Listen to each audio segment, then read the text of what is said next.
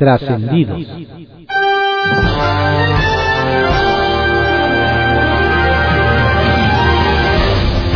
Continuamos con la audiosíntesis informativa de Adrián Ojeda Román, correspondiente a hoy, miércoles 13 de abril de 2022. Demos lectura a algunos trascendidos que se publican en periódicos capitalinos de circulación nacional. Templo Mayor, por Fray Bartolomé, que se publica en el periódico Reforma. Dicen que perro viejo no aprende trucos nuevos. Y vaya que resulta cierto en el caso de las huestes López Obradoristas y sus costumbres de usar el cerco legislativo como una herramienta de presión a los diputados y senadores.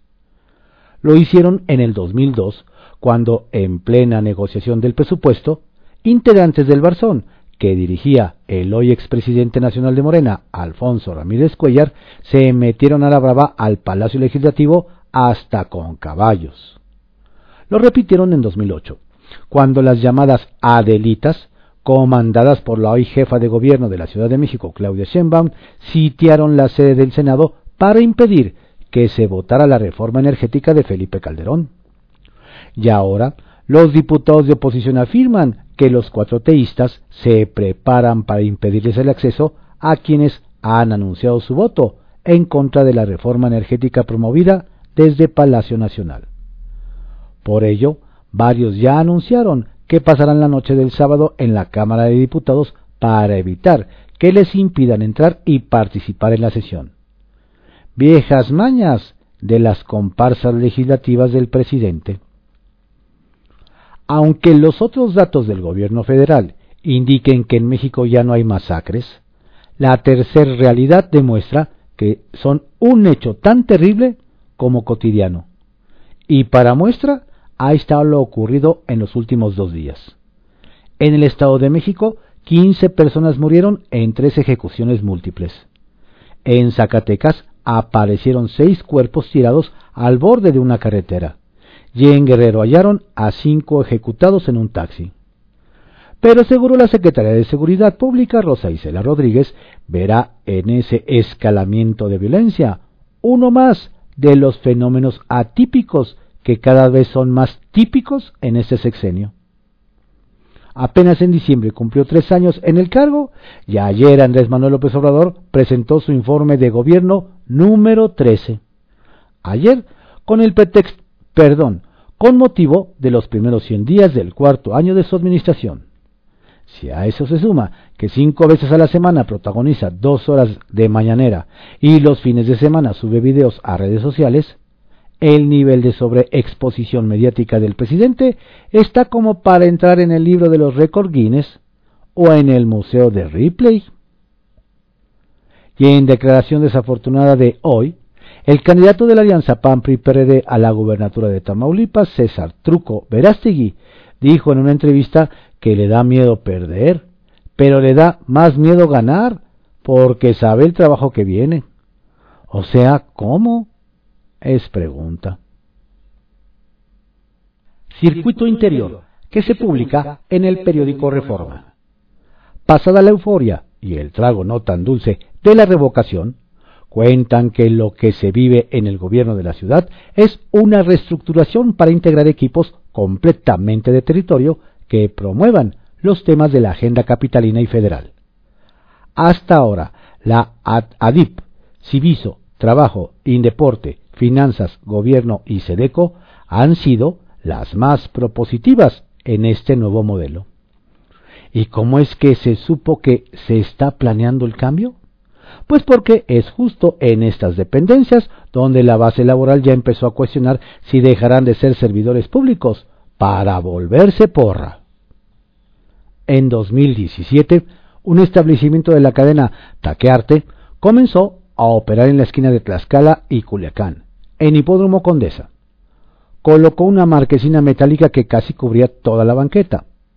Aprovechando la reactivación económica por la pandemia, colocó cortinas hasta el piso, con lo que prácticamente confinó la acera. La física hizo su trabajo, y el techo volado se desplomó ayer, provocando lesiones a una persona. Y nadie puede decirse sorprendido, pues apenas en febrero una usuaria denunció vía redes sociales el agandalle. La Secretaría de Seguridad Ciudadana le contestó a los tres minutos que atendería el reporte. Y nada, de lengua se comieron un taco. El caballito, que se publica en el periódico El Universal.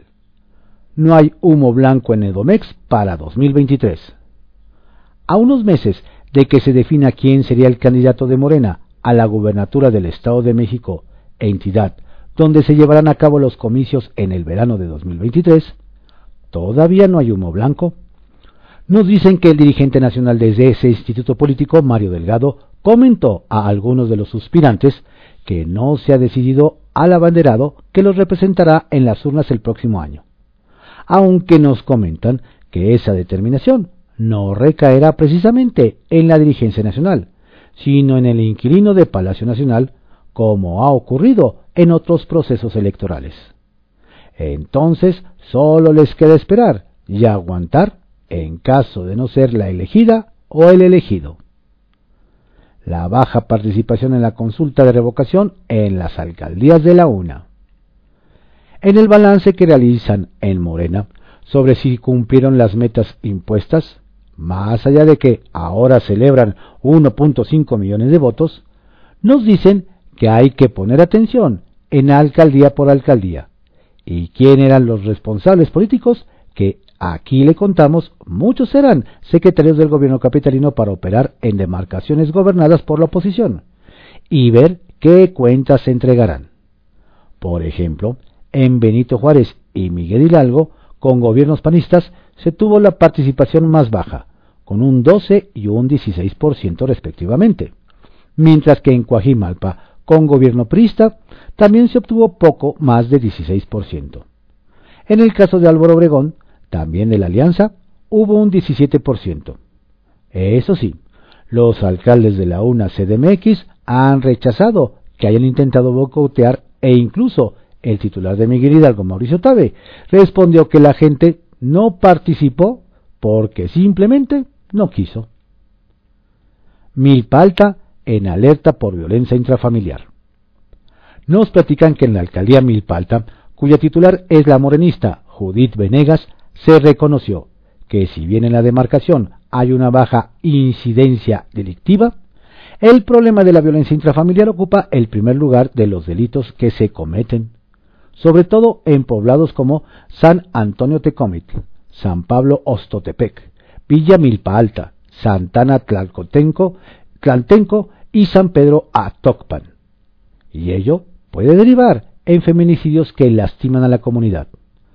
Por ello nos detallan en una reunión de la Mesa de Coordinación Regional para la Construcción de la Paz y Seguridad, se acordó reforzar las acciones para combatir dicha situación, por lo cual estuvo presente la secretaria de Mujeres Capitalina, Ingrid Gómez. Trascendió que se publica en el periódico Milenio. Trascendió que el presidente de la Cámara de Diputados, Sergio Gutiérrez Luna, mantiene conversaciones de alto nivel con funcionarios del gobierno de la Ciudad de México a fin de garantizar la seguridad y el acceso de los 500 legisladores al Palacio de San Lázaro para discutir y votar la reforma eléctrica el próximo domingo. No obstante, las bancadas del bloque opositor Va por México se resisten a creer en las garantías ofrecidas por la mayoría morenista y por eso alistan su pijamada en el recinto la noche del sábado, pues no quieren correr riesgos. Ya se la saben.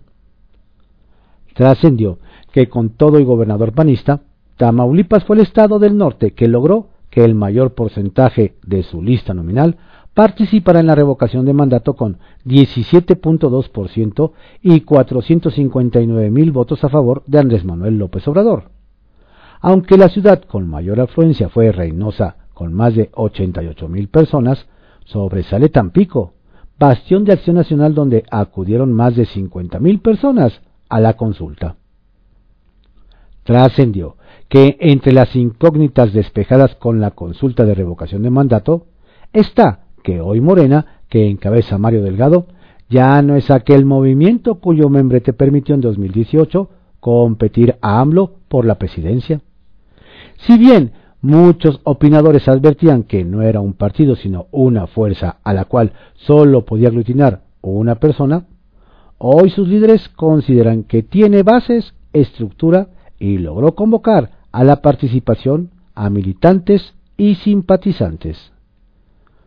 Trascendió que la jefa de gobierno Claudia Sheinbaum está confirmada como asistente al Viernes Santo en Iztapalapa, donde presenciará la 179 representación del Via Crucis, que por cierto no está exenta de grillas, y en días pasados renunció Alberto Solís, actor que interpretaría a Barrabás, pues la mesa directiva de los organizadores lo acusan de no pagar completa su cuota y le negó lugares para sus familiares a los escenarios, mientras que él asegura que todos sus compañeros tendrán hasta 200 invitados.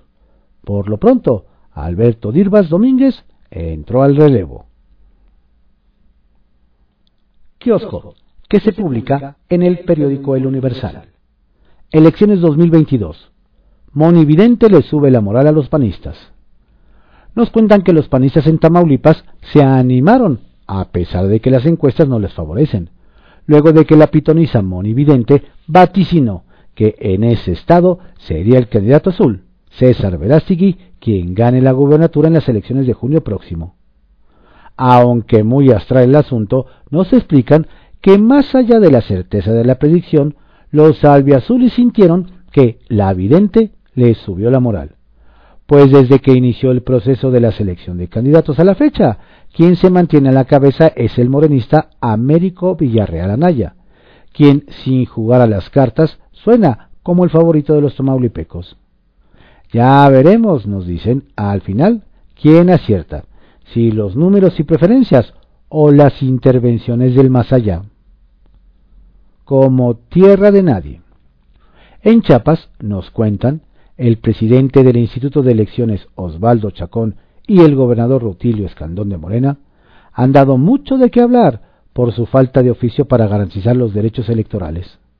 Según nos detalla, las críticas han arreciado en su contra, primero, por la cancelación de elecciones extraordinarias el pasado 3 de abril, en frontera Comalapa y Honduras de la Sierra, a causa de violencias y pleitos territoriales. Y ahora, debido a que para la consulta de revocación de mandato no pudieron instalarse casillas en los mismos dos municipios, más Venustiano Carranza, Panteló y Oxuc, donde están latentes riesgos postelectorales. ¿Podrán pronto restablecer el orden y la legalidad? ¿O seguirán nadando de a muertito? Todo por la gubernatura. El que anda aprovechando su cargo como diputado federal para pasearse por Coahuila, nos aseguran, es el legislador Jericó Abraham Mazo, del PRI, quien sigue inconforme por el dedazo del gobernador Miguel Riquelme, del PRI, quien le dio su venia a Manolo Jiménez, para ser el próximo candidato tricolor en las elecciones a gobernador de 2023. Según nos detallan don Jericó, no se ha rendido en sus aspiraciones y anda desgastando la sola por la entidad, buscando tener reflectores encima. Tan es así que en los últimos días expresó a través de sus redes sociales su malestar porque los medios no publican su trabajo. ¿A qué diputado? Tantita discreción no le caería mal. Redes de Poder, que se publica en el periódico Reporte Índigo. En el Senado no ven condiciones. Aunque la senadora Rocío Abreu presidenta de la Comisión de Energía en la Cámara Alta, se, dio, se dijo lista para recibir la reforma eléctrica para su análisis. Lo cierto es que en el Senado, comenzando por la propia bancada de Morena, no ven condiciones para que se pueda aprobar este domingo el dictamen que pretenden los diputados del partido Guinda, ni tampoco que haya un acuerdo en tan pocos días para conseguir la suma de la oposición, por lo que los dichos de Abreu a Artiñano quedan únicamente como un mero trámite y formalidad. Lo cierto es que por los tiempos, en caso de que llegara la reforma al Senado, se tendría que llamar a un periodo extraordinario casi con toda seguridad, y los senadores no están considerando extender los trabajos legislativos más allá del día 30. Veremos. Vienen más denuncias. nos comentan que una posibilidad de que están explorando las dirigencias nacionales de algunos de los principales partidos de oposición es presentar una serie de denuncias relacionadas con el supuesto financiamiento ilegal para la promoción de la revocación de mandato y que podrían involucrar a legisladores federales e incluso a funcionarios. Parece que lo que se valora es cómo queda el ambiente político tras la votación del dictamen de la reforma eléctrica. Atentos. Monreal sin reacción. En donde la violencia no parece dar tregua es en el estado de Zacatecas, una de las entidades en donde el cambio de gobierno y de régimen no solo no mejoró la situación para sus habitantes, sino que la empeoró. Apenas ayer, el hallazgo de seis cuerpos con signos de tortura en una carretera zacatecana volvió a poner el foco de atención en la entidad. Una lástima que solo se voltea a ver a Zacatecas solo por su violencia, porque logros de gobierno son pocos o nada destacables además de tomarse fotos con el presidente y los gobernadores de la 4T en Palacio Nacional o de responsabilizar a la prensa por la ola de violencia, no se recuerda otra cosa del gobernador David Monreal.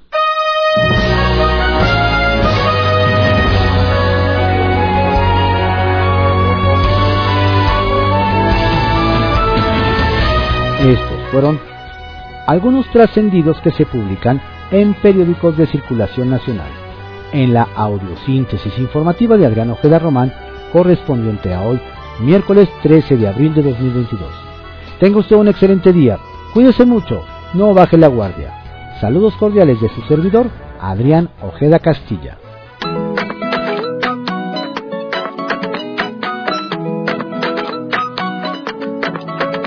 Si tú me dices ahorita que me quieres a tu lado, qué lindo sería si tú con esa boquita ya me tienes embobado, yo te besaría, pero no me dices que sí, que sí, que sí, que sí.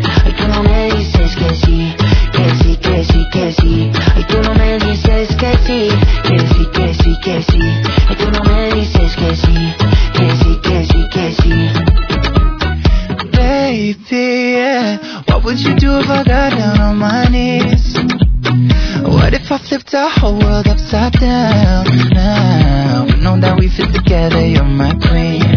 Get close to me. I know that it's too soon to have this conversation, but I can't help myself, I'm running out of patience. You know I got you forever. Come on, give in to the pleasure. So put up your flags and surrender, you are my treasure, oh yeah, yeah. Me dices ahorita que me quieres a tu lado, qué lindo sería. Si tú con esa boquita ya me quieres embobado, yo te besaría, pero no me dices que sí, que sí, que sí, que sí. Ay, tú no me dices que sí, que sí, que sí, que sí. Ay, tú no me dices que sí, que sí, que sí, que sí. Ay, tú no me dices que sí, que sí, que sí, que sí. Te quiero así tal cual, flow bien natural. Yo te quiero así tal cual, flow bien natural. Yo te quiero así tal cual, flow bien natural. Yo te quiero así tal cual, flow natural.